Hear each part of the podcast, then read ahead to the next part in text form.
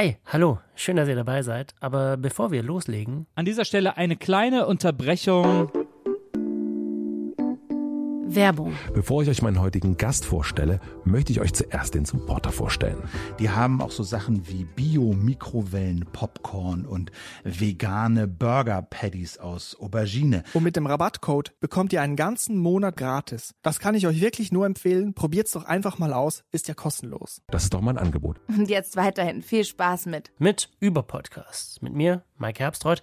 Und so wie das eben, so klingt das mittlerweile in vielen Podcasts. Es wird geworben, was das Zeug hält.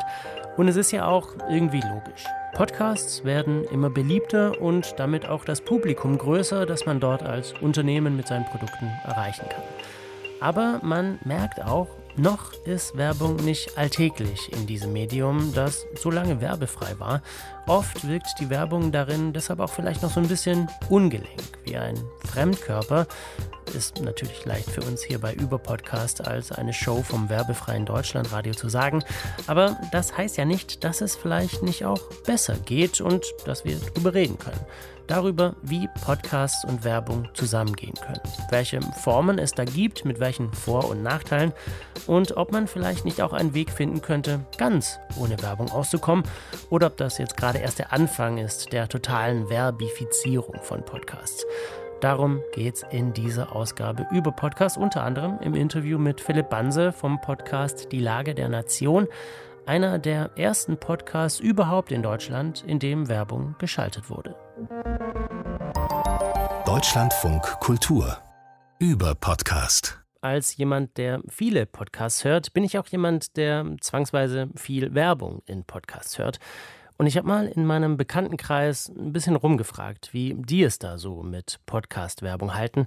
Und der Tenor war, läuft die Werbung am Anfang vom Podcast, dann wird die, wenn möglich, weggeskippt. Läuft sie irgendwo in der Mitte, wird sie halt irgendwie toleriert. So richtig begeistert war da jedenfalls niemand über Werbung. Und ähm, als ich gefragt habe, ob jemand vielleicht ein Beispiel kennt, wo die Werbung sehr kreativ oder vielleicht sogar sehr unterhaltsam war, da waren die Blicke schon relativ leer. Und ich musste auch lang überlegen, ähm, aber habe mich dann doch an einen Podcast erinnert, bei dem mir die Werbung immer ziemlich viel Spaß gemacht hat früher. Beim Filmpodcast How Did This Get Made? Das ist ein Podcast, da unterhalten sich drei Comedians und äh, manchmal ist auch noch ein Gast dabei über Blockbuster und so ein bisschen, hm, ja, trashigere Filme.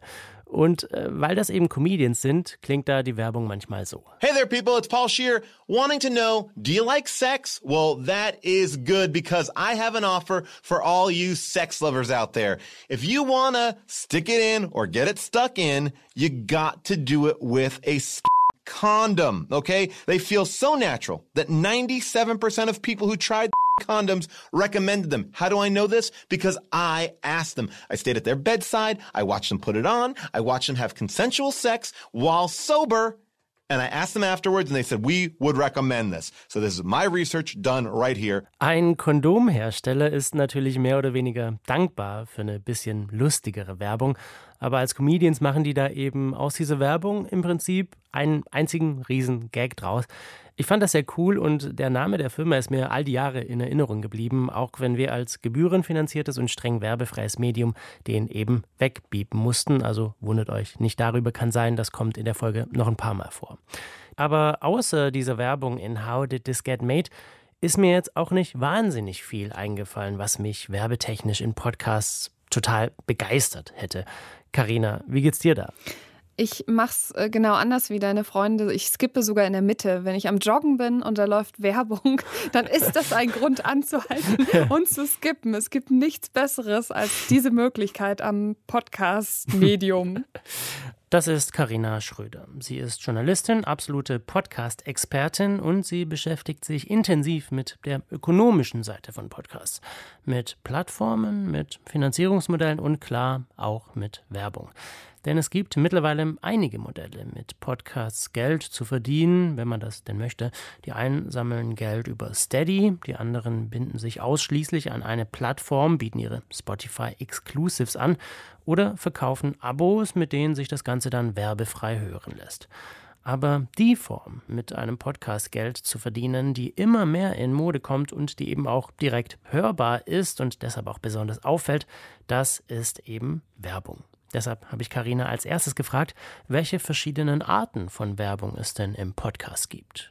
Es gibt halt immer noch so diese klassischen Radiospots produziert mit äh, einer schönen Sprecherwerbung. Da habe ich dir einen mitgebracht, FAZ Podcast für Deutschland. Mein Name ist Krona Budras. Ich bin Korrespondentin in Berlin und freue mich, dass Sie zugeschaltet haben.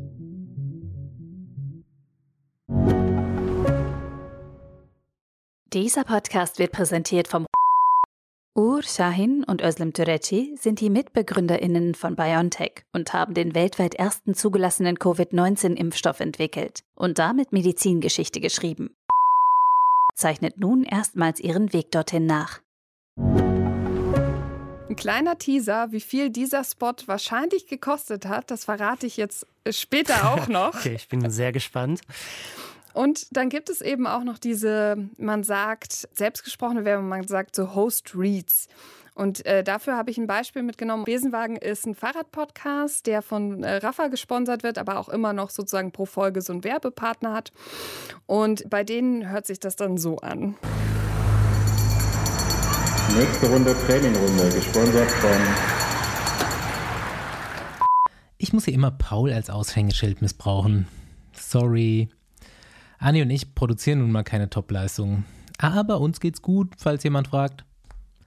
Paul hat diesmal seine Travel Packs von nicht vergessen und zack, schon läuft der Motor auch in der Höhe von Utah ist der Treibstoff der Besenwagen-Crew und wir servieren den grünen. Und da müssen wir eben zum wichtigsten Punkt kommen, wenn es um die Werbung geht. Denn meiner Meinung nach, und ich weiß auch, das äh, Wort hört sich meist ein bisschen abgedroschen an, aber ich habe immer das Gefühl, den Leuten ist gar nicht so richtig bewusst, wie viel Medienkompetenz es manchmal dafür braucht, als Hörerin, dass man halt merkt, okay, das ist jetzt wirklich Werbung. Weil ganz oft hat man, jetzt bei dem Fahrradpodcast funktioniert das, die haben einen relativ klaren Trenner. Aber ganz oft ist es so, dass es zum Beispiel mit der Musik verbunden wird, die eh schon unter dem Podcast liegt. Oder es sagt eben so doof, das klingt. In meiner Vorstellung wäre es ja immer so, man hat einen Ton, dann hat man das Wort Werbung und dann kommt Werbung. Das wäre so meine Idealvorstellung hm. von einer Welt. Aber natürlich nimmt keiner gern das Wort Werbung in den Mund. Und oft ist es eben auch so, es soll sich ja so natürlich in den Podcast einfügen. Und deswegen gibt es jetzt auch keine klaren Anzeichen. Also man hat öfters jetzt schon sowas wie Sponsoring, hört man oder so. Aber es ist alles immer sehr zart und die Übergänge sind sehr fließend. Und ich muss zum Beispiel an Instagram denken, weil wir ja ganz lange InfluencerInnen gesehen haben, die halt Sachen in die Kamera gehalten haben, wo aber keiner wusste, dass sie dafür bezahlt werden, dass sie das tun, weil man sozusagen Schleichwerbung eben noch nicht anzeigen musste. Das muss man ja mittlerweile. Und manchmal bin ich so ein bisschen, also es gibt zum Beispiel auch Podcasts, wo Leute über irgendwas reden, was sie gut finden. Und sie sagen zwar immer, schreien alle immer, ich kriege jetzt auch kein Geld dafür, dass ich das gerade sage. Mhm. Aber es fühlt sich natürlich trotzdem immer irgendwie auch so ein bisschen wie Werbung an, wenn man irgendwie sagt, hier, das, äh, der neueste Riegel von Tittete, den esse ich besonders gerne. Der ist so crunchy. Und klar, die sagen das zwar an, aber trotzdem merkt man dann schon, wie so die Grenzen verschwimmen. Es ist nicht mehr alles so eindeutig. Und ich glaube, da müssen PodcasterInnen auch verstehen, dass sie eine wahnsinnige Verantwortung haben, weil sie ja in ihr liebevolles Produkt eben so einen sowas reinlassen, die Werbung und dann stehen sie auch irgendwie dafür, ob sie wollen oder nicht, weil sie geben ihre Stimme, sie geben ihren Podcast dafür und ähm, man muss ja auch sagen, es liegt oft an dieser Umsetzung. Wenn ich natürlich höre, mir schmeckt das gut, ich finde das klasse, ich äh, wach damit jeden Tag auf, was weiß ich, hm. dann glaube ich das natürlich in dem Moment auch, wenn ich zum Beispiel den Podcaster sehr sympathisch finde, wenn ich die PodcasterInnen glaubwürdig finde und dann wird das natürlich irgendwie gleichgesetzt. Weißt du denn, was man so als Podcasterin, Podcaster dafür verlangen kann? Also wie viel kostet so eine Werbung? Ja, das ist natürlich wieder das Thema, worüber keiner reden will. es gibt zum Glück so kleine Insights durch die Medienhäuser und Verlage, weil die veröffentlichen jedes Jahr die Mediadaten. Das soll so Transparenz schaffen und eben auch potenziellen WerbepartnerInnen zeigen, hier, das ist unsere Reichweite, das sind unsere LeserInnen, das sind unsere HörerInnen. Hier könnt ihr zum Beispiel eure Werbung platzieren. Und sowas gibt es eben auch für die FAZ und deswegen kann ich da vielleicht auch jetzt äh, ein bisschen Licht ins Dunkle bringen. Und zwar haben wir ja über FAZ Podcast für Deutschland äh, haben wir einen kurzen Ausschnitt gehört.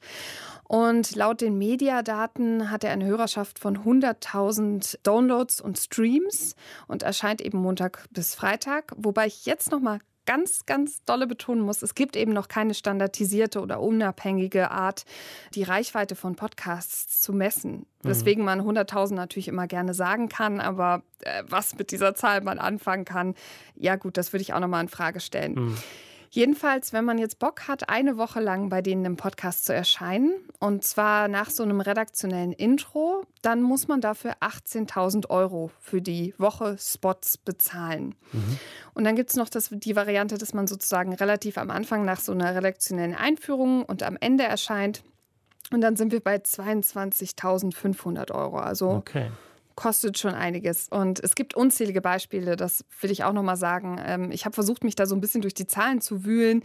Es gibt ein bisschen was von der Süddeutschen, von der Zeit, aber äh, richtig Einblicke in alle Medienhäuser oder alle Podcasts kriegt man da auf keinen Fall. Mhm. Was ich aber herausgefunden habe, ist, Reichweite ist halt längst nicht mehr das Kriterium, wonach man eben Anzeigen verkauft, sondern man muss sich mal überlegen, wieder ein Beispiel von mir, vielleicht auch inspiriert von den Besenwagenjungs. Stellt euch vor, ich bin ein Fahrradhersteller und ich möchte meine Fahrräder verkaufen. Dann gucke ich natürlich nach der Zielgruppe, den unter 30-Jährigen, die Fahrräder cool finden. Und so eine spezifische Zielgruppe zu kriegen, die ist nicht immer ganz einfach. Und deswegen gibt es zum Beispiel die Möglichkeit, eben dann zu so einem Vermarkter zu gehen und zu sagen, ich will das. Und dann können die natürlich auch gut Kohle verlangen dafür, dass du eben in diesem einen Fahrrad-Podcast auftauchst, wo du unbedingt hin willst und eben dein Match made in heaven haben möchtest. Ja, macht dann ja auch auf jeden Fall Sinn für die Unternehmen. Also ich habe jetzt in der Vorbereitung auch eine Untersuchung von ULab und Pilot gelesen und laut der fühlen sich nur 54 Prozent gar nicht oder nur selten von Audiospots gestört, also von diesem Podcast-Publikum. Und auch diese Host-Reads, die kommen mit 53 Prozent relativ gut an. Ähm, das ist schon auffällig, dass die Akzeptanz für Werbung mit der Nutzungshäufigkeit, die steigt. Also für Heavy-User ist Werbung im Podcast deutlich unproblematischer als jetzt für Leute, die nur ab und zu mal reinhören. Was sagst du zu dieser Studie? Also ich bin bei solchen Studien immer sehr misstrauisch und vielleicht auch zu Recht an dieser Stelle, weil man sagen muss, ULIP, das ist ein Podcast-Werbenetzwerk und Pilot ist eine Werbeagentur, also eine Marketingkonsulat steckt dahinter, ein Marketingverbund. Und äh, das ist häufiger bei so Studien. Und deswegen muss man mit den Zahlen ein bisschen vorsichtig sein, sondern ich würde lieber so einen Blick auf den Markt werfen und sagen, es gibt nicht umsonst Bezahlabos und Exclusives und deswegen glaube ich, äh, die Leute sind wahrscheinlich in vielen Fällen so wie ich und wollen wollen einfach die Werbung loswerden und dafür möchten sie auch zahlen. Allerdings möchte ich mich eben nicht nur auf mein Gefühl verlassen, sondern ich habe mir für die Einordnung auch noch Hilfe gesucht und zwar bei Laura Sieler. Mm, sie hat Marken- und Medienmanagement für angewandte Wissenschaften in Würzburg-Schweinfurt studiert und ihr ist aufgefallen, eben hm, zum Thema Podcasts und Werbung gibt es halt keine unabhängigen Studien. Was mache ich jetzt? Genau, ich mache da einfach selber eine. Und deshalb hat sie eine Masterarbeit zu dem Thema geschrieben unter dem Titel Glaubwürdigkeit von Podcastern. Und wie der Name dieser Masterarbeit schon sagt, es geht um Glaubwürdigkeit. Und zuerst hat sie einen Ausschnitt genommen und den erstmal einfach 300 Leuten vorgespielt. Bevor ich euch meinen heutigen Gast vorstelle, möchte ich euch zuerst den Supporter vorstellen. Mein heutiger Supporter ist es ist eine App, die ich wahnsinnig häufig nutze, mit der man mehr als 3000 Sachbücher in nur 15 Minuten lesen oder anhören kann. Es gibt neueste Ratgeber. Zeitung. Ja, ausgerechnet Hotel Matze. also äh, über seine Werbung wird sich ja gern mal beömmelt, würde ich sagen. Also zum Beispiel in der Podcast-Parodie von Spotify, Podcasts, der Podcast. Und das hast sogar du hier bei Über Podcast genau, schon mal ich besprochen. Mich gut, ja. Und dieser Ausschnitt, der kommt aus einer Episode von Hotel Matze vom 28.10.2020.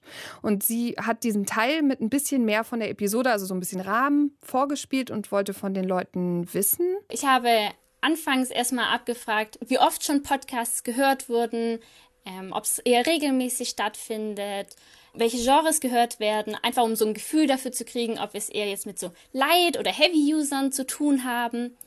Dann ging es vor allem darum, also finden Sie den Podcaster, halten Sie ihn für elegant, wirkt er aufrichtig, wirkt er zuverlässig. Und natürlich hat sie auch gefragt, ob man sich danach mit der Marke beschäftigt hat, ob man Bock hatte, irgendwie mehr darüber zu lernen, ob man das kaufen wollte und so weiter und so fort. Und sie hat eben auch gefragt, wie sich die Werbung quasi in den Kontext des Podcasts einfügt. Also es hat sich schon gezeigt, dass je glaubwürdiger die Werbung wahrgenommen wurde, desto positiver, interessanter erschien auch die Werbung der Einfluss auf so das Kaufinteresse, das Nutzinteresse war tatsächlich gar nicht so stark. Und hier wird deine Vermutung bestätigt. Also Heavy-User waren bereiter, die Werbung auch anzuhören und die fanden die auch nicht so schlimm. Und insgesamt, äh, Matze Hilscher ist als Werbefigur sage ich jetzt mal in dem Moment, sehr gut weggekommen. Wer sich für diese Studie interessiert, die erscheint bald auch als Buch, so ist zumindest der Plan. Karina, vielen Dank dir für den Überblick. Sehr, sehr gern.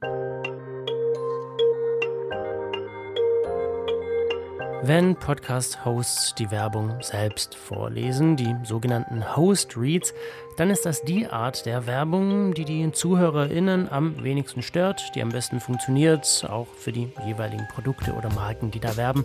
Das haben wir jetzt gelernt. Und ein Podcast, der das genau so macht, der die Werbung selbst liest, das ist Die Lage der Nation, einer der meistgehörten Podcasts in Deutschland.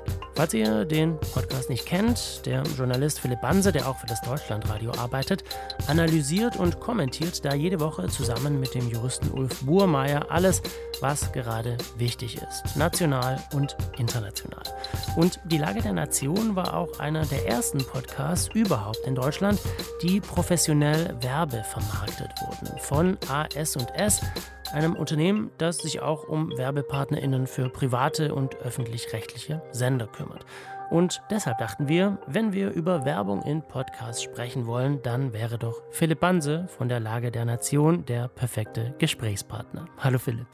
Hallo. Du hast 2005 angefangen zu podcasten mit dem Podcast Küchenradio, als Podcast noch nicht vielen ein Begriff war und der Werbebranche sowieso nicht. Ich glaube, dass mal eine Firma in einem Podcast werben wollen würde, das war damals noch ziemliche Zukunftsmusik.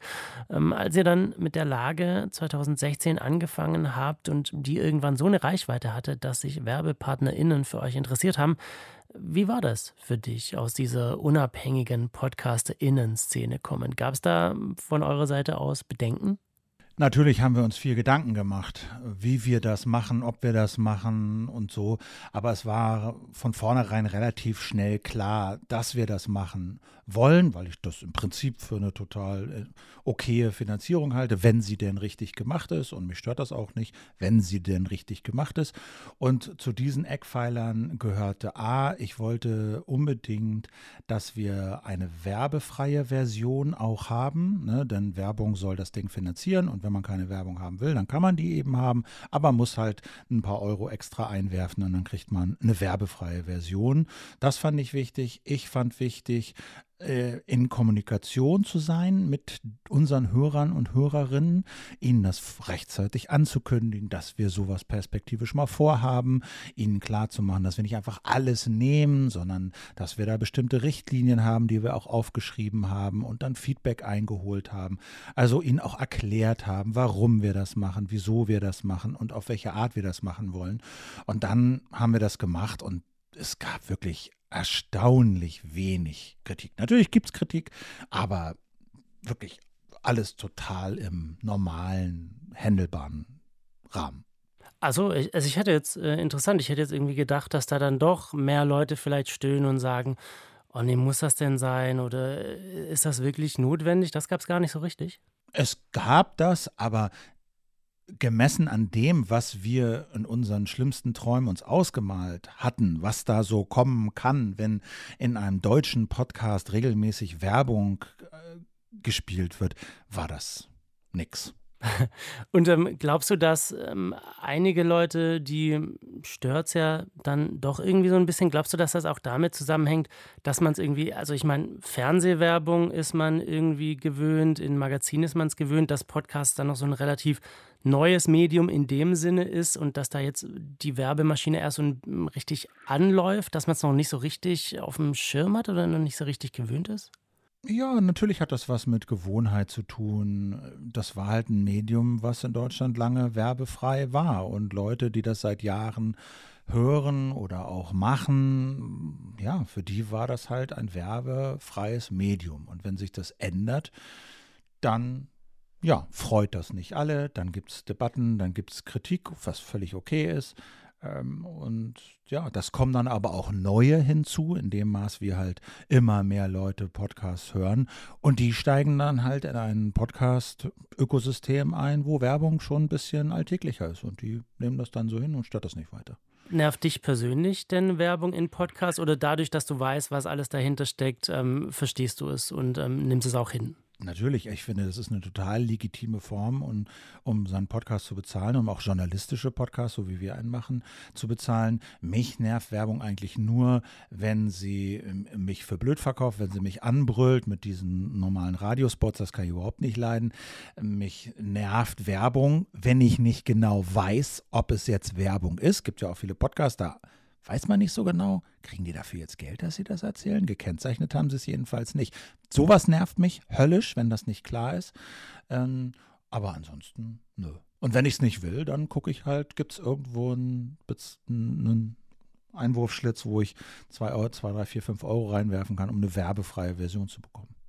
Du hast ja gerade auch gesagt, dass was dich nervt, sind dann diese sehr klassischen, der Radiowerbung entnommenen Spots. War für euch denn direkt klar, dass ihr sowas nicht machen wollt und dass ihr, wenn ihr das macht, diese Host Reads macht? Ich will es mal so sagen, es ist uns sehr schnell klar geworden, dass wir das nicht machen wollen. Ähm, wir, wir, wir, wussten das eigentlich schon immer, dass wir das nicht machen wollen, aber dann war halt einer der ersten Spots ein, ein Angebot, wo wir dachten, na gut, wir fangen jetzt an, naja, probieren wir es mal, das ist es jetzt halt. Und das war einfach in jeder Hinsicht eine Vollkatastrophe. Das war so ein ganz klassischer Radiospot, der nicht nur die Leute angebrüllt hat und wirklich unerträglich war, sondern er hat dann auch noch so Deadlines gehabt. Also das Sonderangebot, der Rabatt gilt bis morgen. Und das machte natürlich hinten und vorne keinen Sinn. Also das Ding haben wir einmal gemacht, da haben wir auch alle Beteiligten gelernt und das haben wir nie wieder gemacht. Nee. Ja, gerade in einem Medium-Podcast ist morgen natürlich, hm, ja. ja. vielleicht nicht ja. so ideal. Ähm, wie viel Mitspracherecht hat man denn dann, wenn man bei so einem Werbevermarkter ist? Also könnt ihr sagen, so diese Firma, die wollen wir und die wollen wir nicht? Also ihr habt auf der Website auch so ein paar so rote Linien für euch formuliert. Ähm, aber wie sehr habt ihr so eine Auswahl, okay, das machen wir jetzt oder wir machen dann doch lieber das? Wir haben volle Kontrolle. Bei uns läuft nichts, was wir nicht wollen. Das Missverständnis, was dabei immer entsteht, ist, wir haben diese rote Linie, unsere Werberichtlinien, also Dinge, die nicht gehen und die laufen dann auch nicht bei uns. Das heißt aber im Umkehrschluss nicht, dass alles, was diesseits der roten Linie ist, unsere volle Unterstützung hat. Und wir sagen, ja, wenn wir super Produkt äh, und so. Nein, das, was diesseits der roten Linie ist, ist nur nicht offensichtlich jenseits der roten Linie und nicht akzeptabel.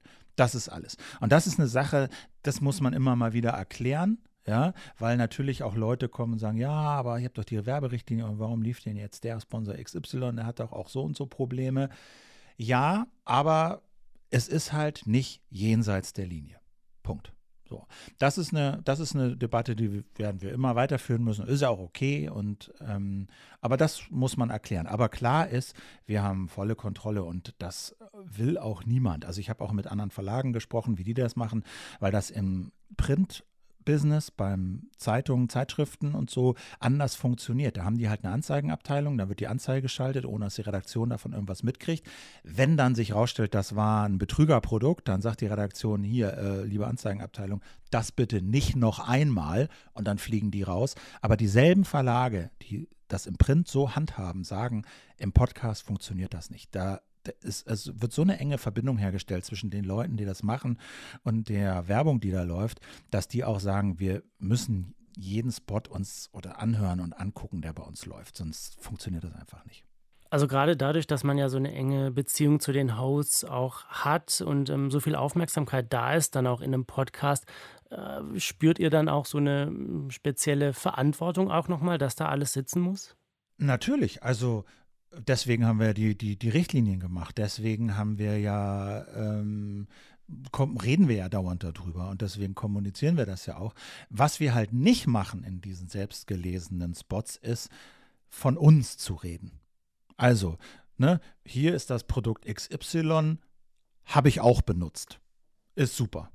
Oder nutze ich seit XY Jahren, ist toll. Das machen wir nicht. Das, das kommt manchmal die Anfrage so, aber das machen wir nicht. Selbst wenn wir das nutzen würden, ja, würden wir das nie sagen. Wir würden nie sagen, finden wir gut oder haben wir benutzt oder, oder so, sondern wir tragen das vor. That's it. Ja, das ist tatsächlich was, was ich mich beim Podcast hören dann auch oft frage. Wenn es dieses, ja, ich habe genau diese Sache und ist super, ich denke mir dann auch oft, also wie sehr stimmt das, wie sehr ist das Geschauspieler ja. irgendwie.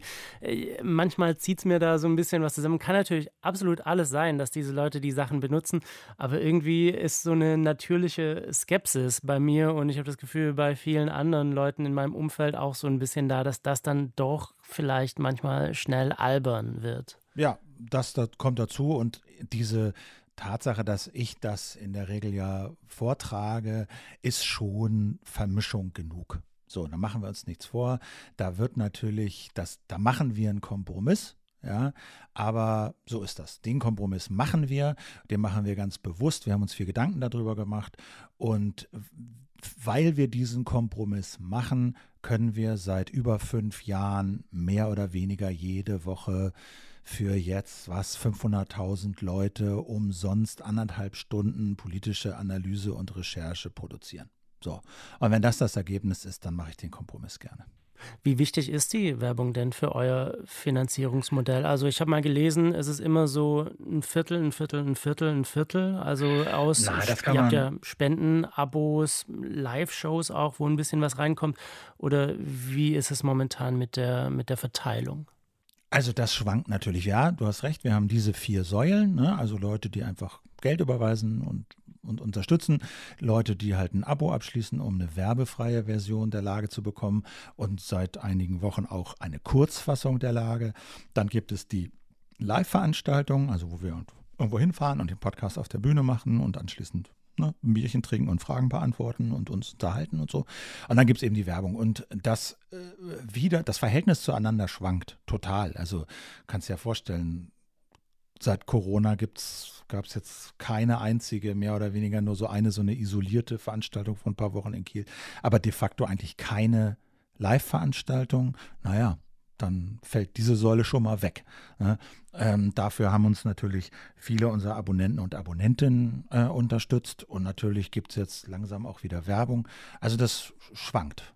So. Aber keine Säule ist so wichtig, dass wir für sie alles tun müssten. Ne? Also, weil wir Abonnenten und Abonnentinnen haben, die uns unterstützen und sehr langfristig, können wir halt sagen, nein, diese Werbung machen wir nicht. Ja, ich weiß, würde viel Geld bringen, aber machen wir nicht, weil geht nicht. Würde es denn ähm, rein theoretisch ganz ohne Werbung gehen bei euch?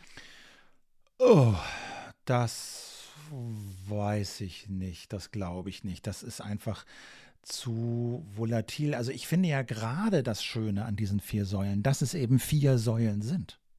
Und dass wir nicht auf einem Fuß stehen oder auf zwei Füßen stehen.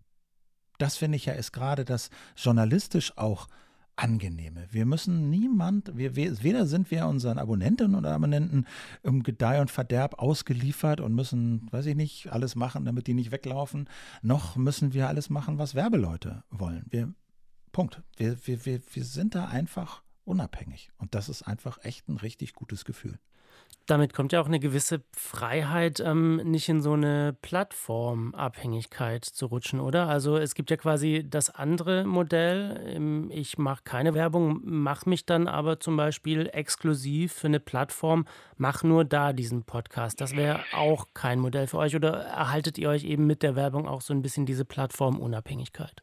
Also das hilft natürlich enorm. Also aber da muss man sich immer ein bisschen angucken, wer macht denn diesen Podcast. Also, wenn man jetzt anfängt, einen Podcast zu machen, dann kann ich die Überlegung schon verstehen, dass man sagt, ja, dann gehe ich doch vielleicht zu Plattform A, B oder C. Da ist schon ein vielleicht Bezahlmodell mit eingebaut. Da kann ich vielleicht meine werbefreie Version auch gegen ein paar Euro schon anbieten. Das ist da jetzt alles schon eingebaut und das funktioniert auch und so. Ich halte das nicht für eine gute Idee, weil man natürlich sich abhängig macht von dieser Plattform und von der Politik. Das heißt ja nicht, dass die Plattform morgen weg ist. Aber vielleicht sagen die, ja, das, äh, wir ändern das jetzt alles und äh, ab morgen geht nur noch das und das und das nicht mehr. Und du hast aber schon Abonnenten und hast überhaupt keine Möglichkeit, auch mit denen zu kommunizieren und so. Das kann passieren, aber ich kann zumindest den Impuls verstehen, warum man das macht, wenn man jetzt mit, oder warum man das erwägt, wenn man jetzt mit einem Podcast anfängt. Wenn man allerdings schon einen Podcast hat mit einem gewissen Stamm von Hörern und Hörerinnen und Abonnenten und Abonnentinnen, dann macht das umso weniger Sinn, je größer dieser Stamm ist. So, und deswegen haben wir uns dagegen entschieden. Wie glaubst du denn, wird es weitergehen, so ein kleiner Zukunftsausblick? Also werden Podcasts immer interessanter für den Werbemarkt? Also es gibt ja auch sehr viele Corporate Podcasts, die aber, wenn ich mir so die Zahlen angucke, mm, kaum jemand hört. Wahrscheinlich wird das so ein bisschen zurückgehen, dass große Unternehmen jetzt nicht mehr in einen eigenen Podcast investieren. Glaubst du, dann geht es eher dazu, dass diese Unternehmen vielleicht dann doch auch in Podcasts werben, in kleineren Podcasts werben oder da noch mehr Geld fließen wird? Also ich glaube, dass Werbung in Podcasts völlig normal sein wird und jetzt schon ist und auch noch wachsen wird, weil der, der, die Wirkung ganz klar ist und nicht nur die Wirkung für die Firmen, sondern wir hören das ja auch von Hörern und Hörerinnen dass die sagen, ich will gar nicht euren. Ich habe zwar ein Abo, aber ich will gar nicht den werbefreien Feed haben, weil ich immer die Werbung höre und ich finde die interessant. Das gibt es ja auch. Das darf man auch nicht vergessen. Ja? Dass gerade wenn das so, wenn man es so ein bisschen, äh, ja, wenn man jetzt nicht alles nimmt, sondern auch so ein bisschen seine Hörer, Hörerinschaft kennt und so, dass das für die auch interessant ist. Und deswegen glaube ich, dass diese Werbung auch funktioniert und zwar auf einem positiven Sinne funktioniert in Podcasts und die Technik dafür, um das mit voller Kontrolle in die Podcasts einzubauen, volle Kontrolle auf Seiten der Machenden und gleichzeitig äh, mehr Interesse von Werbenden, glaube ich, wird das auf jeden Fall A so bleiben und B weiter wachsen. Und ich halte das aber auch nicht für eine problematische Sache, wenn es denn gut gemacht ist. Transparent, klar abgetrennt und nicht voll automatisiert, sondern immer noch unter der Kontrolle der Publizierenden. Philipp, danke dir. Gerne. Die Zeiten, in denen Podcasts das werbefreie Medium waren, die sind vorbei. Da war sich auch eben Philipp Banseer ziemlich sicher. Und klar, mit einem ganz romantischen Blick in die Vergangenheit kann man da ein bisschen wehmütig werden, aber wir alle wollen ja, glaube ich, dass die Menschen, die uns so gut unterhalten und begleiten mit ihren Podcasts, dass die auch davon leben können, wenn sie denn wollen. Und ähm, wenn wir es wirklich gar nicht aushalten, die Werbung in Podcasts, dann können wir immer noch Abos abschließen, wenn wir uns es leisten können, um Podcasts werbefrei zu hören. Oder wir skippen eben einfach fleißig weiter, wenn es uns wirklich so dermaßen stört. Denn Werbung in Podcasts, die wird wahrscheinlich schon bald komplett normal sein. Für uns, wir gewöhnen uns ja dran und ähm, so wie es aussieht, wird sie auch immer personalisierter. Da tut sich auch gerade einiges. Also die ersten Schritte in diese Richtung, die gibt es schon. Als ich vor kurzem eine ältere Folge von einem US-Podcast hören wollte, da wurde mir da plötzlich deutsche Werbung eingespielt, statt US-amerikanische. Also teilweise gibt es schon so eine Regionalisierung von Werbung und Spotify plant zum Beispiel auch schon auch kleineren Unternehmen das Werben in Podcasts möglich zu machen und diese Werbung dann eben auch gezielt den Interessen und den gesammelten Daten der Nutzerinnen entsprechend in die Podcasts einzubauen. Mal sehen, was die Zukunft da noch alles bringt und wie schnell die Algorithmen dazulernen. Es bleibt spannend, ist so eine alte, ganz schlimme Radiofloskel. Aber wenn jetzt schon teilweise ganz schlimme radiomäßige Werbung in Podcasts läuft, Warum dann nicht auch mal ein paar alte Floskeln mit rüberretten ins Medium Podcast? Das war es jedenfalls erstmal für diese Ausgabe über Podcast zum Thema Werbung und Podcasts. Mein Name ist Mike Herbstreuth. Euch vielen Dank fürs Zuhören. Vielen Dank an das ganze Über Podcast Team und vor allem an Sebastian Dörfler, der die Redaktion dieser Ausgabe hatte. Mehr von Über Podcast gibt's auf der Podcast-Plattform eures Vertrauens oder in unserer DLF-Audiothek. Und wenn ihr Feedback habt, Kritik oder Wünsche, wozu wir unbedingt mal eine Ausgabe machen sollten, dann schreibt uns gerne via Twitter an dlfkultur oder mir persönlich im Herbst oder bei Instagram, da heiße ich mherbst, e doppel m und dann so wie die Jahreszeit. Bis zur nächsten Folge über Podcast. Macht's gut.